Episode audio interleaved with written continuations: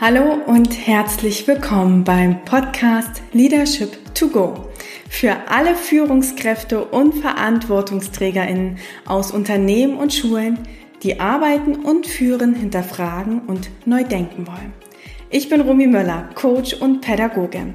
Und hier im Podcast teile ich mit dir Impulse und Tools zu den Themen New Work und Mindful Leadership, um mehr Tiefe Verbundenheit und Freiheit in die Arbeitswelt zu bringen, sowohl in Schulen als auch in Unternehmen. Für ein starkes Ich, ein starkes Team und eine starke Gesellschaft. Und jetzt geht es auch schon los mit der heutigen Episode. Ich begrüße heute als Gästin Isabel Probst. Isabel war selbst einmal verbeamtete Lehrerin und coacht nun mit ihrem Mann gemeinsam Lehrkräfte, die momentan unzufrieden im Schulsystem sind. Dabei gehen dann viele von ihren Coaches einen neuen Weg, zum Beispiel in der freien Wirtschaft. Und genau, hier ist die Parallele zwischen Isabel und mir, weil wir gemeinsam auch überlegen, wie können Schulen und Unternehmen voneinander profitieren oder wie können auch die Systeme mehr zusammenwachsen. Und genau deshalb haben wir uns überlegt, dass wir uns gegenseitig interviewen, denn auch Isabel hat einen Podcast und zwar Live After Lärm. Das heißt, heute geht auch eine Folge mit mir bei ihrem Podcast online und du kannst da auch gerne reinhören. Jetzt aber erstmal zurück zu dieser Folge. Hier spreche ich nämlich mit Isabel über ihren eigenen Werdegang, aber auch darüber, welche Kompetenzen eigentlich Lehrkräfte besitzen und welche sie sozusagen auch in die Unternehmen mitbringen und wie da auch Unternehmen von Lehrkräften profitieren können. Dabei spielt vor allem natürlich auch der Perspektivwechsel eine große Rolle. Und jetzt wünsche ich dir hier erst einmal ganz viel Spaß beim Zuhören in der Episode Nummer 17.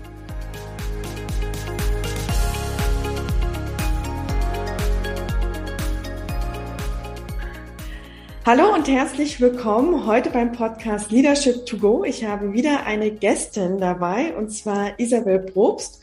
Und ich freue mich, dass du dir jetzt die Zeit nimmst, mit uns gemeinsam zu schauen, wie können Lehrkräfte vielleicht auch noch was anderes machen, außer nur unterrichten und vor allem, welche Kompetenzen bringen sie mit.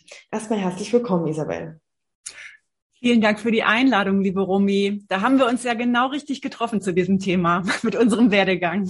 Genau. Und jetzt hast du schon angesprochen mit deinem Werdegang. Da werden wir auch gleich drauf eingehen. Ich habe mir aber eine kleine Frage überlegt, mit der ich gerne einsteigen wollen würde.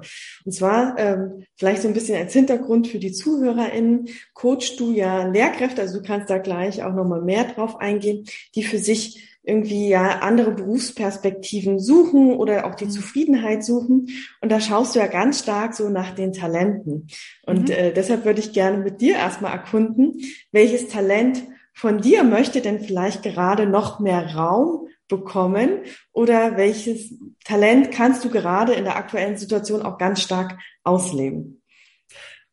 Uh, gute Frage. Man guckt ja man guckt ja immer ganz, oder in meinem Job guckt man ganz viel auf die anderen und man monitort so ständig seinen Prozess und ähm, man hinterfragt dann aber doch selten, was, was kann ich gut, was will ich und so. Obwohl, das habe ich für mich eigentlich klar. Was ich momentan total gut ausleben kann, ist, dass es mir leicht fällt, mit Menschen zu connecten und diese Menschen auch auf einen Weg mitzunehmen, der für sie auch Unwägbarkeiten bedeutet, wo sie ein bisschen Angst haben, aber wo ich ihnen das Gefühl gebe, wir wir schaffen das, um im Merkel-Jargon zu sprechen. Ähm, und das wird mir immer zurückgespiegelt, dass ich sehr behutsam Leute mitnehmen kann, motivieren kann, ihnen positiven Ausblick geben kann. Und das ist sowohl als Lehrkraft wichtig wie eben auch als Coach oder als Beraterin. Das da, das kann ich, glaube ich, ganz gut und das eben sehr empathisch und mit Fingerspitzengefühl zu tun. Genau. Was ich gerade äh, entdecke und entwickle, ist, dass ich jetzt ein eigenes Team aufbaue und das eben auf einer ganz anderen Ebene auch nochmal herausgefordert ist, dass ich jetzt ein Team zusammenhalte und führen muss. Und äh, führen ist was, wo ich mich gerne vordrücke. ähm, weil beim Führen kann man ja auch nicht immer everybody's darling sein und ich bin so ein bisschen konfliktscheu. Ähm, es gab aber noch keine Konflikte, das ist das Gute. Aber äh, trotzdem, da darf ich gerade lernen, ähm, ne, einfach auch zu äußern, wie es laufen soll, wie es nicht laufen soll und dann eben trotzdem alle beieinander zu halten. Sehr schön. Ich danke dir für die erste äh, Frage sozusagen mit den Talenten. Jetzt hast du ja schon ganz viel auch angedeutet. Ja, du warst selber mal Lehrkraft und hast dort ja auch begeistert mitgenommen. Auch das machst du jetzt in deiner Selbstständigkeit und jetzt sozusagen gehst du auch noch mehr in das Unternehmertum, Team aufbauen. Und vielleicht blicken wir da einmal ganz kurz rein, äh, damit auch die ZuhörerInnen das so ein bisschen verorten kann. Du hast ja schon mehreres gemacht, wie ich auf deiner Website gelesen habe, von mhm. Lehrkraft über Musikschule, Webdesign. Äh, vielleicht nimmst du uns da einmal ganz kurz mit. Gerne. Mm, ich habe begonnen, auf Lehramt zu studieren im, ähm, ja, vor 20, vor 22 Jahren mittlerweile oder vor 21 Jahren, ist schon gar nicht mehr wahr. Ähm, da habe ich mich eingeschrieben für Gymnasiallehramt Englisch und Geschichte und habe das auch äh, ganz brav fertig studiert, inklusive Auslandsaufenthalt und war also der festen Überzeugung, äh, Gymnasiallehrerin, das ist es. Ähm, und das äh, ist natürlich ähm, auch insofern eine bequeme Berufsaussicht, weil man sein Leben lang weiß, was man tun wird.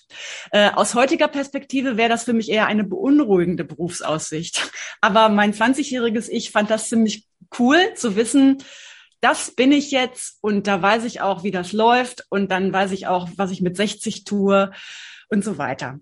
Ähm, genau, dann habe ich Referendariat gemacht an einem Gymnasium in Bonn und wurde da auch übernommen, habe zwischendurch noch so einen Schlenker an der Privatschule gemacht und bin dann wieder zurück an meine Schule und war dann eben Gymnasiallehrkraft, wurde verbeamtet, Lebenszeit verbeamtet und ähm, hatte ehrlich gesagt aber im Referendariat schon ein Missempfinden und es hat sich äh, mehr oder minder laut die Frage aufgedrängt, will ich das wirklich bis 67? Und nicht nur will ich das, sondern kann ich das? Denn das ist natürlich ein sehr herausfordernder Beruf. Und ähm, da geht also natürlich zum einen das Fachliche, aber das ist zu bewältigen, ehrlich gesagt. Ähm, äh, aber es geht natürlich auch um ganz andere Dimensionen. Ähm, was für mich eine große Herausforderung war am Lehrberuf, ist eigentlich die permanente äh, Reizkulisse, dass man keine Sekunde Ruhephase hat in der Schule. Und das hat mich ziemlich weich gekocht. Also ich war immer, so wurde mir zurückgespiegelt, eine, eine gute Lehrerin, äh, eine sehr beliebte Lehrerin, ähm, guten Unterricht gemacht, äh, Klassen ins Abi gebracht, Leistungskurs ins Abi gebracht. Aber mir war irgendwie klar, ich habe das, das Profil für dieses für diese Reizkulisse, das habe ich nicht, um das gesund machen zu können bis 67. Also es war im Grunde so eine Self-Care-Maßnahme, mich nach was anderem umzuschauen. Und dann war ich ein bisschen ratlos, denn was macht man denn als Lehrer? Äh, heute weiß ich darauf, sofort Antworten zu geben und kenne ganz viele Positivbeispiele von tollen Entwicklungsgeschichten. Aber ja, vor ja mittlerweile 15 Jahren, da wusste ich eben überhaupt nicht, wohin geht es. Ich habe mich dann in verschiedene Richtungen orientiert und geguckt, soll ich vielleicht mich zur Kinder- und Jugendlichen-Psychotherapeutin weiterbilden, habe dann aber schnell gesehen, oh, da müsste ich von null anfangen. Mir wird da als Gymnasiallehrkraft gar nichts anerkannt. Dann dachte ich ja Kinder- und Jugendcoach oder doch Kunsttherapie. Ich bin nämlich ausge ausgeprägte Kreativader ähm, und eben dieses empathische Menschen mitnehmen, wer ist das? Aber irgendwie erschien mir das alles zu schwammig dafür, dass ich echt noch mal ein Invest gehabt hätte in eine Ausbildung. Also sowohl einen finanziellen Invest als auch einen zeitlichen, um dann gar nicht klar zu wissen, puh, trägt das Berufsbild? Ah.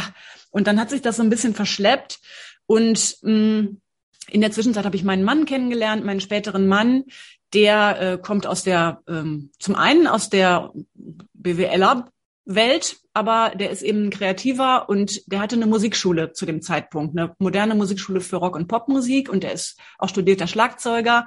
Der hatte also diesen unternehmerischen Hintergrund, aber eben gepaart mit äh, Kreativbusiness, weil er eben auch in dieser Großraumbürokultur überhaupt nicht happy wurde und dann gesagt hat, oh, ich nehme all meinen Mut zusammen und gründe eine Schule. Und er hatte dann zu dem Zeitpunkt auch schon 15 angestellte Lehrkräfte. Und so hat sich die Ausstiegsmöglichkeit für mich quasi ausgebreitet vor mir als roter Teppich, weil wir uns dann überlegt haben, äh, ich bin auch Hobbymusikerin, ja, Schulleitung, traue trau ich mir zu. Also äh, ist im Grunde ganz viel Orga, ähm, Menschen koordinieren und das alles in einem freiwilligen Lernsetting, wo Menschen gerne hinkommen, weil sie Bock drauf haben. Das äh, ja war für mich dann eben ein tolles Szenario, um dann tatsächlich den Cut zu setzen. Und dann bin ich ausgestiegen aus meiner Lebenszeitverbeamtung und habe mit meinem Mann zusammen jahrelang diese Musikschule geführt und dann gab es wieder einen biografischen Bruch, dann haben wir Nachwuchs bekommen und dann stellt man schnell fest, oh, die Welt der Musikschulen funktioniert zeitlich antizyklisch zu allem, was man mit Kind und Baby so tut. Weil Musikschule ist nachmittags und abends ähm, das wurde zunehmend herausfordernd und es hat sich gleichzeitig auch äh, entwickelt, dass ich ein Coaching-Business startete, weil nämlich durch angeregt durch meinen Berufswechsel und ich habe dann angefangen, drüber zu bloggen und so, ähm, haben unglaublich viele Lehrkräfte mir geschrieben, die sich in einer beruflichen Change-Situation oder Suche befanden und wollten mich dann fragen, sag mal, wie hast du das gemacht? Und ah, was heißt denn das, wenn ich aus dem Lebenszeitverbeamtung rausgehe? Und, und ich habe hinterher ganz, ganz viel einfach mit Leuten telefoniert, beraten und irgendwann dachte ich, hm, kann man auch weiter professionalisieren. Und vielleicht ist das tatsächlich ein Business, weil es macht mir Spaß. Dann muss ich es aber wirklich auf professionelle Füße stellen. Ich habe dann eine ähm, Karrierecoach, Laufbahn- und Karrierecoach-Ausbildung gemacht. Ja, und jetzt mache ich das ausschließlich und habe meinen Mann mitgenommen. Die Musikschule haben wir nämlich verkauft und wir machen gemeinsam Lehrer berufliches Change Management sozusagen, Lehrer Neuorientierung, Business Mentoring, Laufbahncoaching, ja, jetzt habe ich ja sehr weit ausgeholt.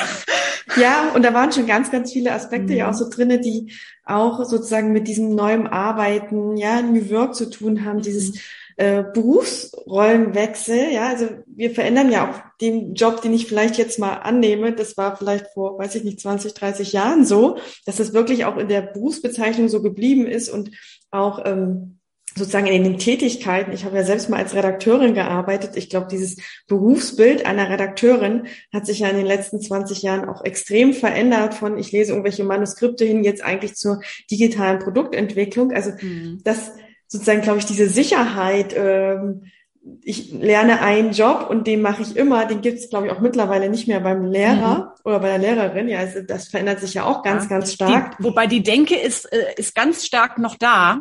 Äh, es gibt natürlich Leute, die denken eher in, oh, mache ich nicht für immer. Mhm. Aber ja, man muss schon ehrlicherweise sagen, der Beruf wird auch ergriffen, weil er suggeriert, dass das Leben planbar wird dadurch.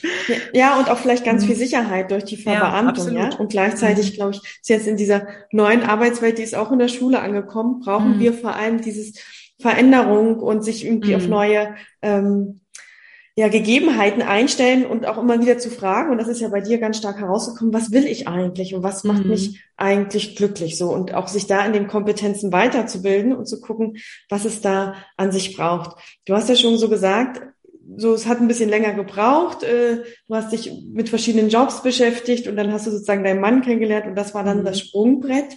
Ähm, mit welchen Gedanken hast du denn da auch so gekämpft und wie hast du es dann eigentlich auch gemeistert? Mm. Also das Problem ist, dass man, ähm, wenn man aus dem Lehrberuf rauswechselt, das ist nicht einfach nur in Anführungsstrichen ein Jobwechsel, mhm. sondern du nimmst wirklich äh, Abstand, du verabschiedest dich von einer Berufung mhm. oder von etwas, wo du geglaubt hast, das ist die Antwort auf deine Lebenssinnfrage. Ähm, also es ist was unglaublich Großes. Ähm, zu lehren. Das muss ich dir nicht sagen. Ähm, das, das sieht man so als Auftrag für sich und als Mission. Und das ist eine Vision, ähm, von der man da äh, die man zu Grabe trägt, tatsächlich. Ich be begleite ganz viele Lehrkräfte. Das ist ein, tatsächlich, das ist wie ein Trauerprozess. Mhm. Man trägt einen Lebensentwurf zu Grabe mit ganz viel Schmerz und Trauer, weil man ja eigentlich total gerne Pädagogin ist oder Pädagoge. Und das war ich auch. Und darum hat sich der Prozess auch so gezogen, weil es geht einem natürlich nicht immer schlecht in diesem Beruf, sondern das bewegt sich wie so eine Sinuskurve. Mal ist man on top of the game und mal ist man ganz unten. Ähm, aber es gibt immer natürlich diese Oberwasserphasen, wo man ganz tolle Erlebnisse mit seinen Lerngruppen hat und wo man denkt, ja, supergeiler Beruf. Never ever werde ich den aufgeben. Und ähm, auf Dauer hat aber einfach meine Gesundheit daran, darunter gelitten. Und ich habe gemerkt, ähm, das gibt, das, das, ähm, das ist es auch einfach nicht, wenn eine Vollzeitstelle bedeutet, ich mache mich kaputt. Mhm. Also ich konnte im Grunde eine Vollzeitstelle, das, das ist, war für mich Kamikaze. Und das macht einen auch unzufrieden, wenn man im Selbstbild so tief hat, ich schaffe keine Vollzeitstelle. Ich schaffe ja nur Teilzeit. Also es macht was mit einem. Man hält sich für nicht leistungsfähig, man hält sich für äh, dümmer als die anderen, man denkt, was stimmt mit mir nicht. Äh, vielleicht ist es aber auch einfach ein ganz gesundes Empfinden in einem kranken System, ähm, sage ich heute. Ich glaube auch ganz viele äh, Lehrkräfte, die so durchpowern, verdrängen sehr viel, was sie vielleicht früher oder später auch einholt auf gesundheitlicher Ebene. Ähm, ja, aber das hat mich unglaublich hadern lassen, weil es ähm, einen massiv verunsichert. Äh, warum schaffe ich das nicht? Bin ich grundsätzlich nicht leistungsfähig? Und wenn ich jetzt den Beruf wechsle, mache ich dann wieder nicht die gleiche Erfahrung, dass ich in einem anderen Beruf auch nicht leistungsfähig bin und dass ich mir dann sozusagen auch nochmal den Beweis abhole, ich bin eine Flasche oder sowas. Ne? Also diese Angst, die kenne ich total gut und die begleite ich auch jetzt ständig bei den Lehrkräften. Und das hat es auch einfach so ähm, hinausgezögert, diesen Berufswechsel, gepaart eben mit Unkenntnis über den Arbeitsmarkt. Mhm. Ähm, weil äh, ich mich als Geisteswissenschaftlerin auch einfach mit unglaublich viel nicht beschäftigt habe und nicht musste und auch ein gewisses Wertesystem mich eben auf diese sozialen Berufe beschränkt hat. Ähm, und ich habe überhaupt nicht über den Tellerrand geblickt, weil ich ja nie, nicht die Notwendigkeit hatte.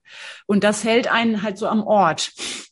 Ähm, genau. Ja, und da sprichst du ja auch was so an, ja. Also wenn man äh, Lehramt studiert, kriegt man so diesen Stempel und du bist jetzt Lehrer. Und du kannst ja nichts anderes. Also so war es gefühlt bei mir damals so, ja, auch obwohl ich gesagt habe, ich habe ja auch die Fächer studiert, ne, das ist ja nur halb studiert und ähm, so, du hast ja keine andere Berufserfahrung, du kommst aus mhm. der Schule und gehst in die Schule. Ähm, deshalb kann ich das total gut nachvollziehen und du begleitest ja jetzt ganz viele Lehrkräfte, die für sich ähm, auch andere Berufswege finden. Ähm, welche Erfahrungen hast du da gemacht? Wo können denn Lehrkräfte gut arbeiten und welche Kompetenzen können sie auch wirklich einbringen? Mhm. Mhm. Also es ist für mich total bemerkenswert, dass es einen riesen Gap gibt zwischen dem, was Lehrkräfte meinen zu können und dem, was sie aber tatsächlich ähm, für die Wirtschaft leisten können. Sie glauben nämlich, genau wie du gesagt hast, ich kann doch nur Lehrer und das ist nichts wert da draußen. Ähm, was auch mit dem gesellschaftlichen Spiegel zurück äh, oder darauf zurückzuführen ist, dass Lehrer gesellschaftlich auch immer gespiegelt kriegen, ja, das, was du machst, das ist ja irgendwie Singen und Klatschen, das kann doch jeder. Äh, darum glauben Lehrkräfte ja tatsächlich, das kann jeder, was ich kann. Äh, dem ist aber nicht so. Ähm, und das, das konnte ich eben auch massiv erfahren jetzt in den Begleitungen von ganz vielen Lehrkräften in neue Berufe. Ähm, was Lehrer haben, was andere vielleicht wenig, äh, wenig ausgeprägt haben, ist, ähm, Lehrer sind eigentlich geborene Projektmanager, auch wenn sie es im, im, wirtschaftlichen Kontext noch nie angewendet haben. Aber Lehrer sein heißt, du konzertierst wirklich komplexe Vorgänge von der allerersten Idee bis zur Durchführung, bis zum Produkt, wenn du so willst. Also die Klasse hat dann irgendwas in den Händen. Äh, und dafür hältst du ganz viele ähm, Bälle in der Luft. Du musst ständig sozusagen deine Mitarbeiter motivieren, an Bord behalten, gucken, ob einer hinten runterfällt, den wieder mit an Bord nehmen. Ähm, also Lehrer sind äh, äh, zwischenmenschlich unglaublich gut. Sie haben viele Menschen im Blick und äh, sind immer wieder dabei, die an Bord zu holen, die für so einen Change- oder Learning-Prozess zu motivieren, an Bord zu halten, ähm, auch wirklich adressatengerecht zu kommunizieren, warum ist das jetzt wichtig? ähm, wofür machen wir das ja eigentlich alles? Das heißt, Lehrer werden jetzt übersetzt, eigentlich im HR-Bereich sehr, sehr gut ähm, oder eben auch im Projektmanagement.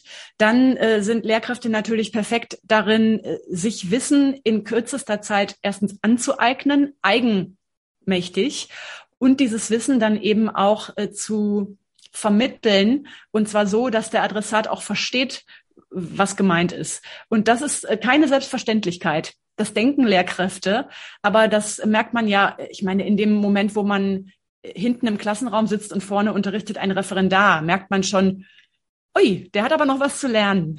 Mhm. Jetzt muss man sich vorstellen, dass das jemand tut, der noch überhaupt keine Affinität hat zum Lehren. Ähm, da redet man komplett aneinander vorbei und ein Lehrer wüsste ganz klar, ja Mensch, das muss ich doch so und so intuitiv, muss man runterbrechen und dann hier visualisieren und da und da. Das heißt, adressatengerechte Kommunikation, äh, Vermitteln komplexer Sachverhalte, ähm, das, das können Lehrkräfte leisten, aber eben auch das das Menschen mitnehmen. Und das ist ja heute total wichtig, weil sich so viele Unternehmen auch in einem Change-Prozess befinden und Karrieren auch so dynamisch sind.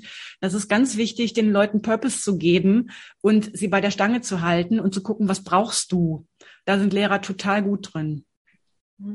Also unterstütze ich und auch so dieses ja diese ganze Unterrichtsplanung äh, da das im Blick zu haben und auch unabhängig vom Unterricht ja auch mal zu gucken, was machen Lehrkräfte denn noch, weil ich sage, was ist mhm. nur eine von 99 Tätigkeiten, wirklich Unterricht zu machen. Ja, da ist ja noch Schulentwicklung dabei, da ist, mhm. ich muss den nächsten Berufsorientierungstag irgendwie vorbereiten, irgendwie eine Klassenfahrt. Ja, das sind ja auch alles mhm. Projekte, die nebenbei geleitet werden, wo man sozusagen ja auch seine Kompetenzen ausbildet und auch schärft. Und vor allem, glaube ich, vor allem diese Gruppendynamik im Blick zu haben. Ich habe immer mhm. gesagt, führen habe ich von meinen Schülern gelernt mhm. ähm, und nicht wirklich erst im Unternehmen, sondern auch da ganz stark, ja, Feedback bekommen, darauf wieder reagieren und glaube, äh, Lehrkräfte sind, glaube ich, in der Agilität die Meister, weil ich glaube, es gibt keinen anderen Job, der so unvorhersehbar ist. Mhm. Ähm, ja, da kommt ein Feueralarm oder da ist irgendwie ein, ein Krankheitsfall, äh, es ist ein Unfall mit einem Schüler oder man hat eine Vertretungsstunde, wo man fünf Minuten vorher noch nicht wusste, was man mit dieser Klasse machen soll. Mhm. Ähm, also sich ganz schnell immer wieder auf neue Gegebenheiten einstellen. Und das ist ja das, was du auch gesagt hast mit mhm. den Reizen. Ja, das ist ja eine ganz, ganz starke, äh, also reizstarke Umgebung ja. in der Schule und da auch diese Fähigkeit der Resilienz auszubilden. Also ich glaube, das mhm. ist auch, was wir uns bewusst machen müssen als Lehrkräfte, ja. dass wir äh, einfach da resilienzstark sind, auch mit sowas mhm. umzugehen. Ja, du, man ist im Grunde permanent in einer Entscheidungssituation, weil es passieren so viele Dinge gleichzeitig, mit denen du interagieren musst und wo du ähm, so auf Micromanagement-Ebene ständig entscheidest ist das noch okay? Muss ich da eingreifen? Muss ich hier gegensteuern? Was ist jetzt zu tun? Hat er das verstanden? Bei dir geht die ganze Zeit der Entscheidungsticker. Äh, ich habe ähm, neulich gelesen, eine ähnliche Entscheidungsdichte haben Fluglotsen. ähm, nur, dass die ähm, viel weniger Stunden am Stück arbeiten und dann ausgedehnte Ruhepausen haben müssen, naja, ganz ehrlich, die haben natürlich auch Verantwortung für Menschenleben. Also es ist schon nochmal eine andere Dimension. Aber um sich das vor Augen zu halten, ähm, du musst ständig was entscheiden, weil du bist mit 30 Leuten äh, auf dem Weg und du hast ja auch nicht nur eine Klasse, sondern du hast wahrscheinlich acht Lerngruppen. Ähm, das heißt, du hast äh, nahezu 200 äh, dir anvertraute Menschen, wo du ständig wissen musst, was geht, was muss ich tun. Genau. Ja, und äh, wir haben natürlich jetzt nicht für das Menschenleben an sich die Verantwortung mhm. und gleichzeitig sich bewusst zu machen, wir beeinflussen damit aber auch ganz stark Menschenleben. Ja, wie sind mhm. die Biografien dieser SchülerInnen? Also ich glaube, ähm, die Lehrkraft hat da doch einen ganz, ganz starken äh, äh, Einfluss und sich das auch immer wieder bewusst zu machen. Und ja, wie du auch so sagst, ist ja diese Entscheidungsdichte. Also ich habe immer gemerkt, ich habe am liebsten Doppelstunden unterrichtet, damit ich einfach an einem Tag nicht so viele Klassenwechsel mhm. habe, weil das für mich total herausfordernd war, vor allem wenn ich eine zwölfte Klasse hatte, in die fünfte Klasse zu gehen, ja. weil das eine ganz, ganz andere Kommunikation ist, mhm. eine ganz andere Unterrichtsführung und sich ständig darauf wieder neu einstellen äh, ist ja auch eine Herausforderung für uns, ja. Absolut. Ja.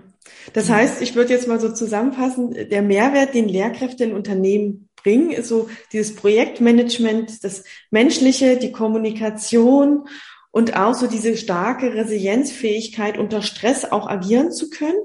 Mhm. Würde ich so sagen. Ähm, wobei man natürlich auch noch sagen muss, ähm, Lehrkräften fehlen natürlich viele Wirtschaftserfahrungen. Das heißt, da ist ein Gap. Das muss man erst lernen, aber da muss man dieser Person auch irgendwie die Chance geben. Und ich sehe, dass äh, immer mehr Unternehmen dazu bereit sind, weil sie das Potenzial einer Lehrkraft erkennen, aber auch wissen, okay, da ist noch ein Skill Gap und ein Erfahrungsgap. Da müssen wir jetzt gucken, ähm, dass wir eben dieses Potenzial auch urbar machen können und dann die Hand reichen. Das sehe ich immer mehr. mhm. was total lobenswert ist.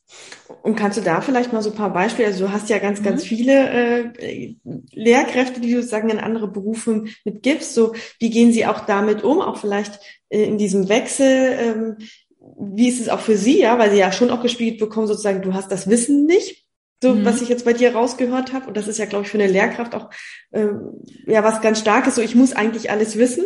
Also mhm. da ist ja auch so, wo wir mit, an unseren Überzeugungen mitarbeiten müssen. Mhm, ja, ähm, das ist ein, das ist schwierig und das ist für viele auch ein frustrierender Prozess. Äh, viele kommen äh, in den Bewerbungsrunden sehr weit und bekommen am Ende dann aber doch noch mal gesagt, ja, wir hatten einen Bewerber, der hatte dann halt die Wirtschaftserfahrung. Das ist also immer das Totschlagargument.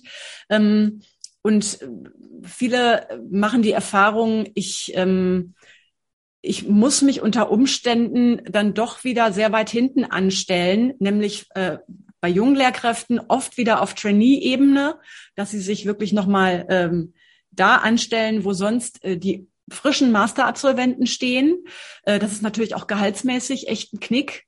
Ähm, und äh, es gibt Leute, die haben wirklich so eine Macherattitüde, die sind in der Schule schon Führungskraft gewesen und ähm, die, die könnten das auch, aber ihnen fehlt einfach auf dem Papier die Wirtschaftserfahrung und darum werden sie als Projektmanager nicht eingestellt. Und da muss man dann wieder zwei Schritte zurückgehen und gucken, welche ähm, niedrigschwelligeren Schritte ermöglichen mir denn den ähm, ja, den Zugang in diese Branche. Und das ist eben oft äh, sowas wie ähm, Vertrieb, Customer Success, äh, Training.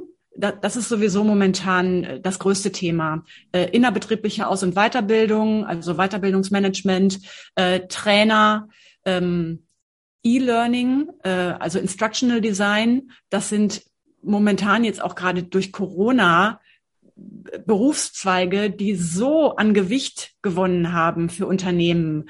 Wir müssen uns verändern, wir müssen lernen, wir müssen die Menschen mitnehmen, wir brauchen die Technik dafür, wir brauchen die Menschen, die das äh, in diese Technik einspeisen und die ähm, verstehen, wie man vermittelt. Das kann nämlich ein ITler nur bedingt. Denn oft sind diese Berufe besetzt von ITlern oder von Leuten aus ganz anderen Bereichen, aus der Psychologie.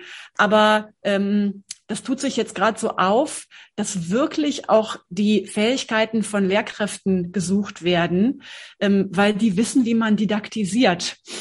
Also der ganze Bereich E-Learning, ähm, gerade auch ähm, in der EdTech-Branche, der boomt gerade total. Und auch wenn man sich äh, da auf einen Entwicklungsprozess begeben möchte und eigentlich lieber in eine Teamleader-Funktion gehen möchte oder in ein Projektmanagement, dann sind das oft äh, Türöffner, ähm, E-Learning-Stellen, äh, aber auch Trainerstellen, Vertrieblerstellen, weil man dann schon mal diese Luft schnuppert, sich erproben kann, merkt, hier wird auch nur mit Wasser gekocht. Ich hatte mir das so groß gemacht in meinem Kopf. Klar, ich muss viel lernen, aber ja, ich habe ja schon so viel geschafft, das habe ich jetzt irgendwie auch geschafft. Wo ist die nächste Herausforderung? Also die, die, äh, der, der größte, das größte Problem oder die größte äh, Hürde ist der erste Job nach dem Lehramt. Und danach, ähm, wenn man einmal drin ist, dann sind im Grunde, wird man sehen, da öffnen sich Schnelltüren, weil man so viel mitbringt. Also das kann ich nur unterstreichen. Ich bin ja sozusagen mhm. als Redakteurin so rüber, ja, äh, mhm. was ich ja als Lehrerin ja auch gemacht habe, Unterrichtsmaterialien entwickeln. Und irgendwie war ich dann äh, in einem Innovationsprojekt und von einem Innovationsprojekt dann zur Netzwerkkoordinatorin. Also da hat dann überhaupt nicht mehr die Biografie die Rolle gespielt, sondern dann wurde ganz stark einfach nur noch auf die Kompetenzen geschaut. Mhm. Ähm, so wie du sagst, so lernen können ja die Lehrkräfte. Ähm, also was ich kann mich noch erinnern, als ich meinen ersten Geografie-Grundkurs hatte und äh, ein halbes Jahr Stadtentwicklung unterrichten sollte und ich genau eine Vorlesung zu diesem Thema hatte. Ja, das ist so, man muss sich dann ganz schnell ad hoc ja in Thematiken einarbeiten, von denen man mhm. ja auch nichts weiß. Und das hast du ja vorhin auch so gesagt. Diese Kompetenz, sich Wissen anzueignen und auch die Bereitschaft dazu ist ja bei Lehrkräften ganz, ganz hoch. Mhm. Ja. ja. Und so, jetzt haben wir schon so uns angeschaut, welche Kompetenzen können Lehrkräfte sozusagen in die Unternehmen mit reinbringen, wovon können auch die Unternehmen mit profitieren. worin würdest du denn auch noch Mehrwert sehen, dass man sagt, okay, man mischt, ja? Also wir können ja auch genau mhm. andersrum denken. Wenn ich so ähm, Teach First anschaue, gehen ja auch sozusagen äh, jemand aus der Wirtschaft erstmal in die Schule, um da auch zu unterstützen und dann ein anderes Blickfeld zu bekommen. Also welchen Mehrwert haben wir davon, dass wir sozusagen die Systeme auch mehr aufsprengen und sozusagen mhm. Durchlässiger machen? Mhm. Ähm ich glaube, was ganz Wichtiges hast du gerade schon genannt, nämlich das andere Blickfeld. Man ist in der Schule einfach unglaublich in so einer Bubble. Ähm, was auch damit zu tun hat, dass ganz viele Lehrkräfte ja von der Schule durch die Uni in die Schule gehen und wenig äh, Wirtschaftswind reinkommt. Ähm, das wäre, also ne, es gibt natürlich äh, viele Quereinsteiger mittlerweile, die das durchmischen. Äh, es wird denen aber auch nicht so ganz leicht gemacht, ehrlich gesagt. Und ich würde mir viel mehr wünschen, dass es niedrigschwelliger wäre, als Quereinsteiger äh, reinzukommen. Ähm, und ich glaube, dass äh, zum Beispiel Quereinsteiger, aber auch eben ähm, andere Fachkräfte aus der Wirtschaft, die projektartig reinkommen, äh, dass die äh, unaufgeregteren Blick auf diese ganzen pädagogisch vollkommen überladenen, ideell überladenen Konzepte bringen. Also es ist alles in der Schule so ideell überladen. Ähm, es, äh, oft ist es auch einfach mal heilsam, wenn jemand mit einem mit einem nicht pädagogischen Blick da reingeht und sagt, das ist ineffizient. Ähm, das, ne, da könnte man sich jetzt mal von lösen, das kann man jetzt getrost verabschieden, mach doch mal anders. Ähm, mit den und den Prozessen haben wir gute Erfahrungen und in der Schule krallt man sich viel so an Altes äh, und das ist oft wenig hinterfragt. Also ähm, natürlich an innovativen Schulen nicht unbedingt, aber man wird in eine Welt reinsozialisiert, wo man die Prozesse irgendwann gar nicht mehr hinterfragt. Ich glaube, das ist aber in jedem Unternehmen so. Ne? Und darum kann es eigentlich immer nur gut sein, wenn von außen mal jemand mit einem neutraleren Blick kommt und sagt, wir haben mit den und den Prozessen gute Erfahrungen gemacht. Ähm, und dann einfach lösungsorientiert äh, drauf schaut. Und ich glaube, was äh, in Unternehmen ähm, anders läuft als in Schulen, ist, dass äh, Unternehmen halt sehr schnell oft agieren und Entscheidungen treffen müssen. Das hat man jetzt in Corona gesehen. Da musste ganz schnell umstrukturiert werden, damit man wettbewerbsfähig bleibt. Vor dieser Situation stehen Schulen ab, ausgenommen von Corona jetzt, äh, selten, dass man umstrukturieren muss, um wettbewerbsfähig zu bleiben. Also weil die Schüler kommen ja, ne? Darum ist man gar nicht so unter so einem Change-Druck. Ähm, und dieses äh, schnelle Entscheiden und wirklich etwas verändern, äh, das ist durch Behördenstrukturen, Schulen verwehrt. Also ich habe neulich äh, ein äh, Gespräch gehört mit dem PISA-Chef Andreas Schleicher. Der hat das statistisch untermauert. Das war für mich ein totaler Augenöffner, dass zum Beispiel an niederländischen Schulen neun von zehn Entscheidungen vor Ort getroffen werden, in der Schule, vom Kollegium in Deutschland eine von zehn Entscheidungen vor Ort. Alle anderen Entscheidungen werden auf behördlicher Ebene drüber äh, getroffen. Und das macht, äh, das ist natürlich total demotivierend. Man fühlt sich immer nur so als, ja, was kommt da von oben? Und wir können ja nichts bewegen. Ähm, und äh, diese kurzen Entscheidungswege, diese dynamischen Strukturen, dass man manövrierfähig wird, das würde ich Schule wünschen. Und ich glaube, da können wirtschaftliche Einflüsse auch äh, hilfreich sein, das runterzubrechen, dass äh, Schulen wirklich ähm, ein Profil äh, ausschärfen, mit dem man sich auch weiterentwickelt, ähm, in dem man viel entscheidungsmutiger wird vielleicht auch. Einige Schulen sind auch entscheidungs ja, sehr entscheidungsängstlich, weil es immer darum geht, was haben wir möglicherweise für Sanktionen von oben zu befürchten. Und da den Rahmen mutiger auszuschöpfen, das würde ich mir wünschen von dadurch, dass Einflüsse aus der freien Wirtschaft reinkommen. Mhm. Das hast du ja schon ganz viel gesagt und wir sind jetzt auch schon so ein bisschen in so, wie soll die Schule der Zukunft mhm. aussehen? Ich würde aber vielleicht gerne noch mal einen Punkt zurückgehen, weil du ja so gesagt hast, so die Unternehmen müssen sich verändern aufgrund des Wettbewerbsdruck und mhm. äh, Schulen nicht so stark. Und ich glaube, ich würde da so ein bisschen widersprechen. Da habe ich, schon gesehen, da hast du das Gesicht verzogen. ja, und ich glaube, dass mhm. Schulen ganz lange das auch aushalten können. Ja, also dass das System mhm. das auch hergibt. Und so, wenn wir jetzt so gucken, Schulen in herausfordernden Lagen oder äh, auf dem Land, wo dann Schulen auch um die Schülerzahlen konkurrieren, äh, weiß ich noch einfach aus meiner eigenen Schülerzeit, ähm, da ja schon auch dieser Entwicklungsdruck teilweise ist Und ich glaube, ganz viele Schulen auch einfach aus intrinsischer Motivation, ja, wenn da wirklich ein Kollegium ist oder eine Schulleitung, die was verändern wollen, weil du hast ja vorhin gesagt, so, es gibt ja auch die innovativen Schulen. Also ich glaube, mhm. den Blick immer schärfen. Ja. Es gibt wirklich die, die sagen, so wir warten, bis wirklich der Senat irgendwie was sagt, so ähm, und wir müssen was verändern oder die Behörde. Ähm, es gibt aber auch die, die glaube ich erkennen, okay, es gibt neue Möglichkeiten und mhm. wir gehen jetzt mal los so und Auf jeden dass Fall. da vielleicht manchmal auch mehr dieses Suche nach Purpose intrinsisch da ist, als wenn ich nur den Wettbewerbsdruck im Unternehmen habe. Mhm. So, und ich glaube, da zu gucken, es gibt, glaube ich, sowohl bei den Unternehmen welche, die auch warten, äh, bis noch mhm. mal der fünfte Warnschuss kommt. Äh, und genauso haben wir diese Schulen und wir haben auch bei den Schulen ganz viele, die sagen, okay, wir suchen jetzt die Möglichkeiten, wir öffnen uns nach außen. Äh, es gibt ja so viele aktive Schulleiter, SchulleiterInnen, mhm. die äh, auch einfach was verändern wollen und sagen so, ich mache jetzt was, auch wenn die Behörde mir diese Stolperstellen eigentlich fünfmal hinlegt. Ähm, mhm. Und ich gehe in den Graubereich und gehe eigentlich in meine Verantwortung und äh, muss das sozusagen dann tragen, wenn es nicht funktioniert. Mhm. Ähm, und jetzt ja. hast du ja schon so gesagt, äh, irgendwie mehr Entscheidungen treffen, so Niederlande ist so ein Vorbild.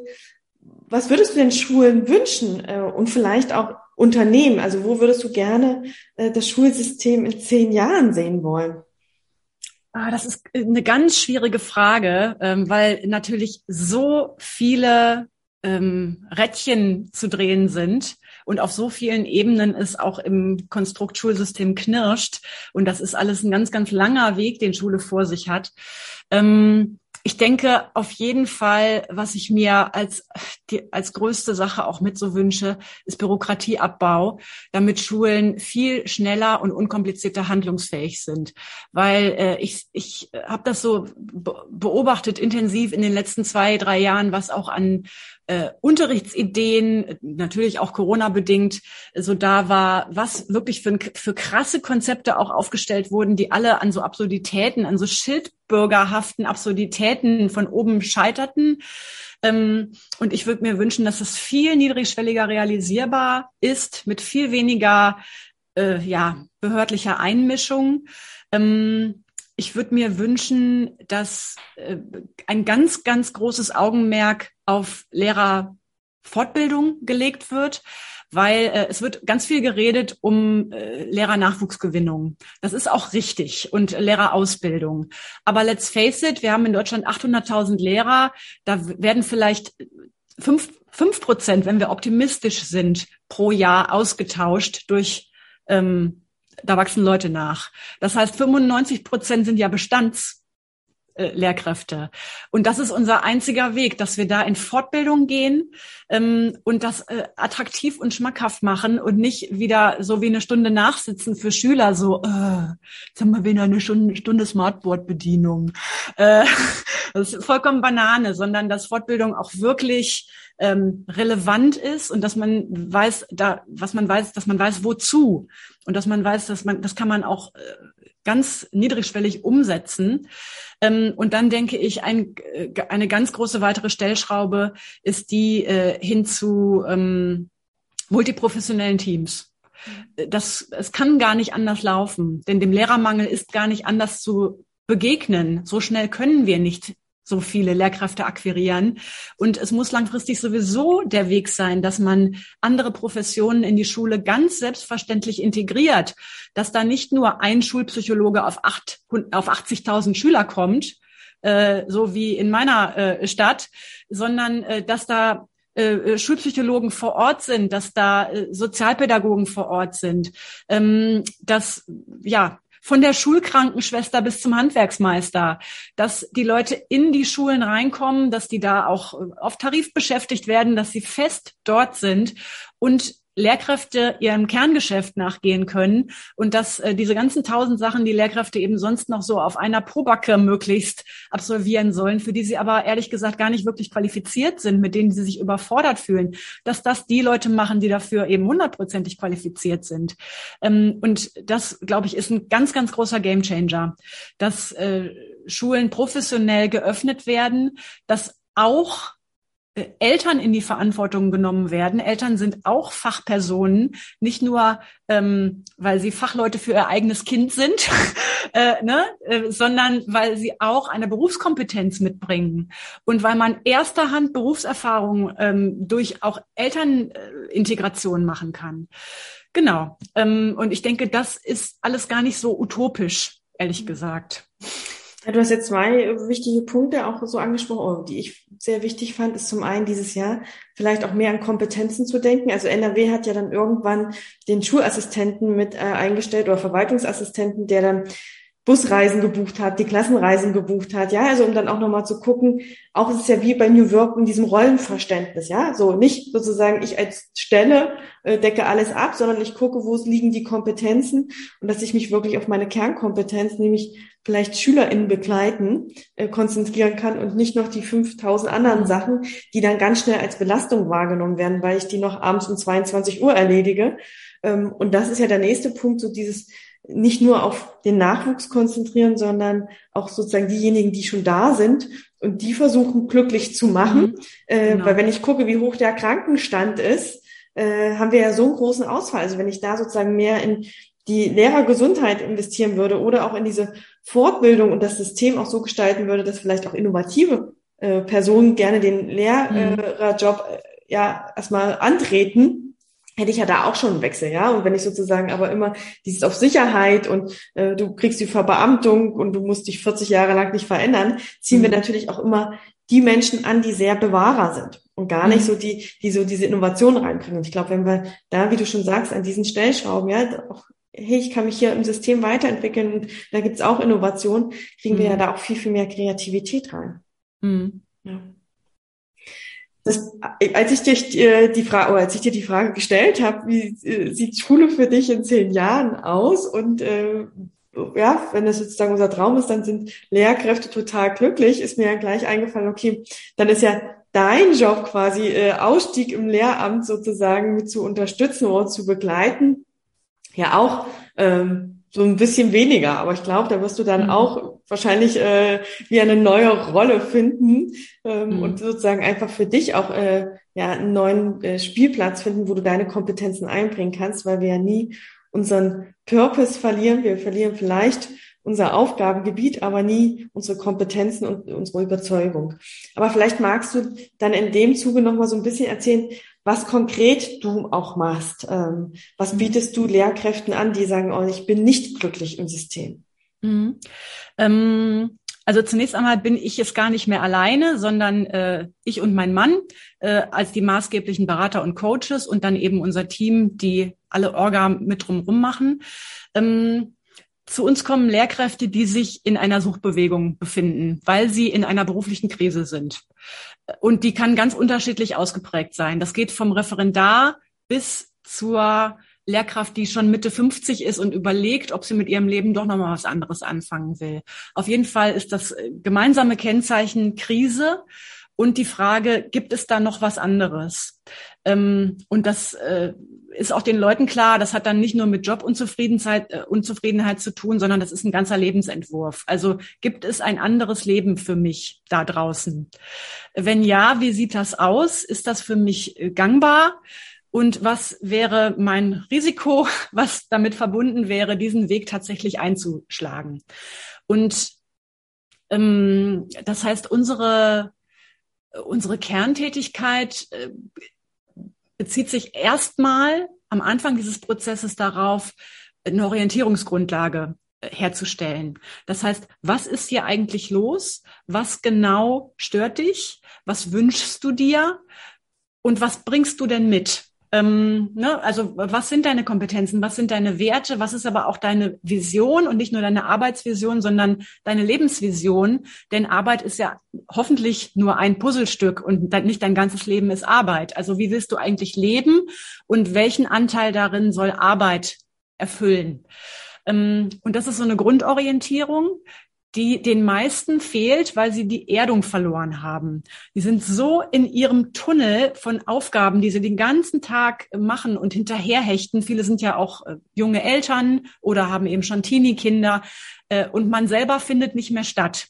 Äh, auch schon seit Jahren nicht mehr, weil man nur noch für andere existiert, für seine eigenen Kinder, für die Aufrechterhaltung des Familienmodells und eben für die Schule. Da sind auch noch mal tausend Player, die was von einem wollen. Und was man selbst will, das hat man sich seit Jahren nicht mehr ähm, erlaubt, sich das zu fragen. Das heißt, das ist das Erste, was wir tun. Ähm, und da fallen dann oft auch schon die Würfel, äh, die Erkenntnisse ganz massiv ich will das nicht mehr oder ich will das nur noch in Teilen oder ich will was verändern. Und dann sind wir Wegbereiter auf diesen Wegen. Das heißt, diejenigen, die für sich vor, äh, feststellen, wow, ich muss hier raus. Ich, das, das gibt hier keinen. Ich bin gerne Lehrer gewesen, aber das gibt hier auf Dauer keinen. Ähm, die stehen vor genau der gleichen Herausforderung wie ich damals ich weiß nichts über die freie Wirtschaft. Ich weiß nicht, wird das irgendwie gebraucht da draußen, was ich will? Ähm, wo fange ich an? Ich kenne doch keinen. Ich habe äh, genau eine Bewerbung in meinem Leben geschrieben. Das war die auf meine Planstelle. Ähm, das heißt, ähm, das ist so mein, meine Domäne, der Bereich Laufbahn- und Karrierecoaching. Da geht's äh, ganz viel um Erfolgsstrategien, um den Arbeitsmarkt äh, für sich zu erobern und diesen Switch zu schaffen. Ähm, das ist ganz viel, ähm, aber auch so Education. Was heißt das, wenn ich die Beamtenstelle aufgebe? Was heißt das für meine Pension? Wie macht man das korrekt? Aber dann eben auch, wie bewerbe ich mich? Wie netzwerke ich? Wie finde ich überhaupt attraktive Stellen? Wie habe ich die zu lesen, zu deuten? Was steht mir überhaupt offen, Reality-Check oder mache ich doch noch mal ein nebenberufliches Studium und solche Dinge. Ne? Und dann gibt es natürlich die Veränderungen im System. Was ist da möglich? Da sind aber ja leider immer noch andere höhere Entscheider mit ähm, im Boot. Das heißt, da ist man gar nicht so frei, seinen Weg selbst zu gestalten. Und dann gibt es ähm, diejenigen, die sich im Bereich Selbstständigkeit sehen. Das ist die Domäne meines Mannes. Business Coaching, Business Mentoring. Da bin ich auch mit involviert, aber das ist vorwiegend das Ding meines Mannes. Das heißt, das sind Lehrkräfte, die ihre Expertise ähm, einfach selbstständig zu Geld machen wollen. Und da steht eben nicht vorrangig das Geld im Vordergrund, sondern der Purpose. Ähm, natürlich, man will auch einen Beruf ergreifen und sich da aufbauen, der einen trägt. Aber es ist unglaublich Werte motiviert, was die Leute machen. Und entweder sie machen es nebenberuflich oder sie machen es hauptberuflich. Und dann ist die Herausforderung, ist ja schön, aber ich habe keine Ahnung von Business. Ich weiß nicht, ähm, äh, was ist äh, der Unterschied zwischen Freiberuflichkeit und Gewerbe? Was ist eine Kleinunternehmerregelung? Wie melde ich das an? Wie melde ich eine Nebentätigkeit an? Wie rechne ich, ob ich mir das nicht alles schön rechne oder ob das schwarze Zahlen schreibt? Wie komme ich an Kunden? Äh, all diese Fragen, die sich da auftun.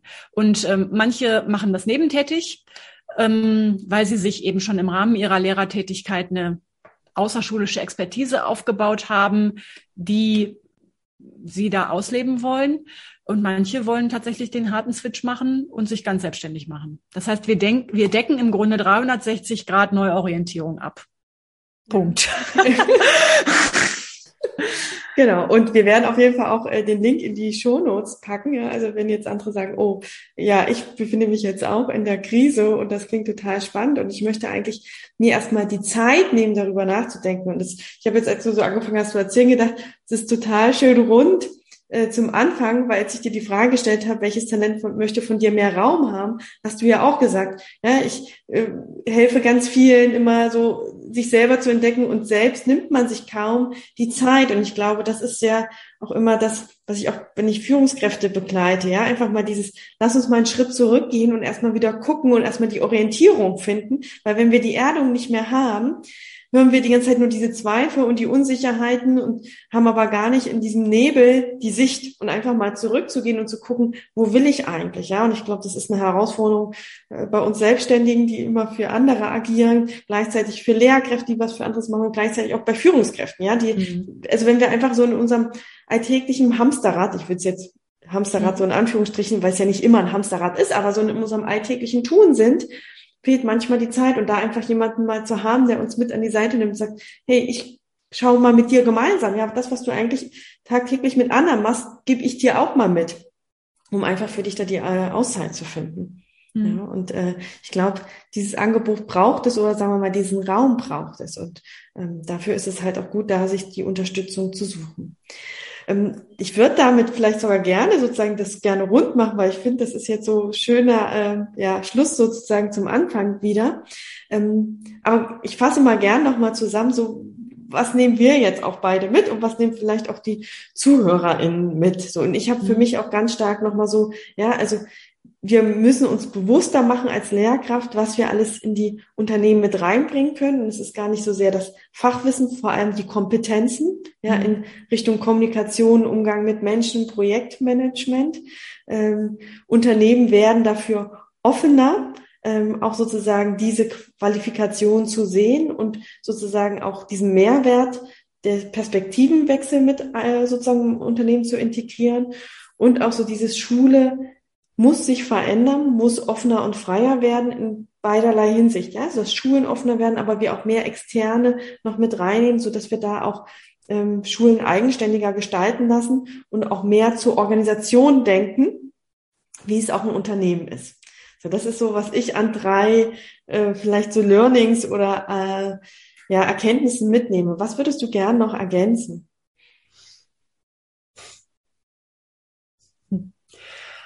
Ach, ich glaube, wir haben schon einen ganz, guten Boden, Bogen geschlagen.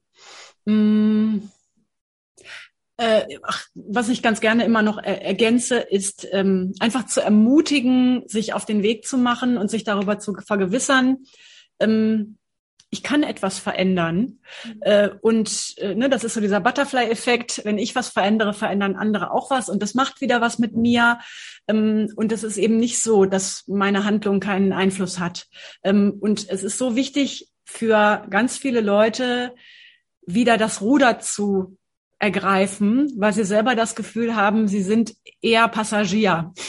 Entweder in der Firma äh, oder in der Abteilung oder in der Schule, im Kollegium oder im eigenen Leben und haben deswegen die Verantwortung auch so ein bisschen outgesourced. Und dann sitzt man so auf, dem, auf der Rückbank und äh, meckert über den über die Route. Aber eigentlich äh, sich ans Steuer zu setzen, ist der einzige Weg, wie man was verändert. Und dazu möchte ich eben Menschen ermutigen, dass man sich wieder an Steuer setzt, weil sonst passiert einfach nichts. Ähm, und diese Verantwortungsübernahme, die halte ich für ganz wichtig, auch wenn die Angst macht, weil dann natürlich ein direktes Feedback darüber passiert. Ähm, was, ne, was, wo sind meine Ängste, wo sind meine Mindset-Hürden? Aber äh, ich glaube, das ist, das ist im Grunde der Schlüssel zum Glück und zum Glücklichsein auch im Beruf, sich nicht vor Verantwortungen zu drücken, sondern sich dem Change zu stellen. Mhm ist nochmal ganz schön. Und ich muss jetzt doch noch was ergänzen, auch wenn ich dich da hätte gerne äh, so mit dem Schlusswort sprechen lassen wollen. Und sich dann auch vielleicht bewusst zu entscheiden, ich fahre jeden Tag bewusst und glücklich in die Schule. Ja, also es kann ja auch die Erkenntnis sein, nee, eigentlich gefällt mir der Lehrerjob. Da sind zwar die drei, vier Eckpunkte, die ich vielleicht auch noch verändern kann, aber eigentlich will ich in diesem System bleiben. Ja, und äh, dann aber, wie du sagst, nicht mehr auf der Rückbank zu sitzen, sondern bewusst ähm, am Steuer zu sitzen und vielleicht eine kleine andere Route, aber trotzdem mit dem Ziel, Schule zu fahren oder langsamer oder schneller zu fahren und da wieder sozusagen diese Verantwortung zu haben. Ja, also das heißt ja nicht, dass wir immer was verändern müssen. Manchmal reicht es sich ja auch bewusst dafür zu entscheiden äh, und damit auch wieder mehr in, in diese Verantwortung zu kommen. Mhm. Ja, fand ich nochmal sehr schön. So, jetzt frage ich dich aber trotzdem nochmal, weil ich jetzt quasi fast das Schlusswort so ein bisschen dir weggenommen habe. Gibt es noch was, was du noch sagen oder ergänzen möchtest? Nee, eigentlich nicht. Ich finde okay. das einen ganz schönen, äh, so einen ganz schönen empowernden Schlusspunkt. Super. Dann danke ich dir ganz herzlich für deine Impulse und ähm, für den Austausch. Und wir bleiben auch noch weiter auf jeden Fall im Austausch. Und äh, wie gesagt, alle, die jetzt neugierig zugehört haben, ihr findet alle Show, äh, Links in den Show Notes, auch den Kontakt zu Isabel, was sie macht. Und äh, sie hat auch auf jeden Fall einen Podcast. Also wenn ihr noch mehr Inspirationsgeschichten äh, hören wollt, gerne bei Live After Lehramt. Ich hoffe, ich habe es jetzt richtig, richtig gesagt. Mhm. Einfach reinhören. Ähm, da zeigt sie auch ja mutige Geschichten sozusagen und inspiriert damit andere. Also auch gern da schon mal reinhören. Und dann äh, wünsche ich euch jetzt erstmal eine gute Woche und dir, Isabel, mit deinem Tun auch ganz, ganz viel Erfolg und vor allem Wirkung. Ganz herzlichen Dank.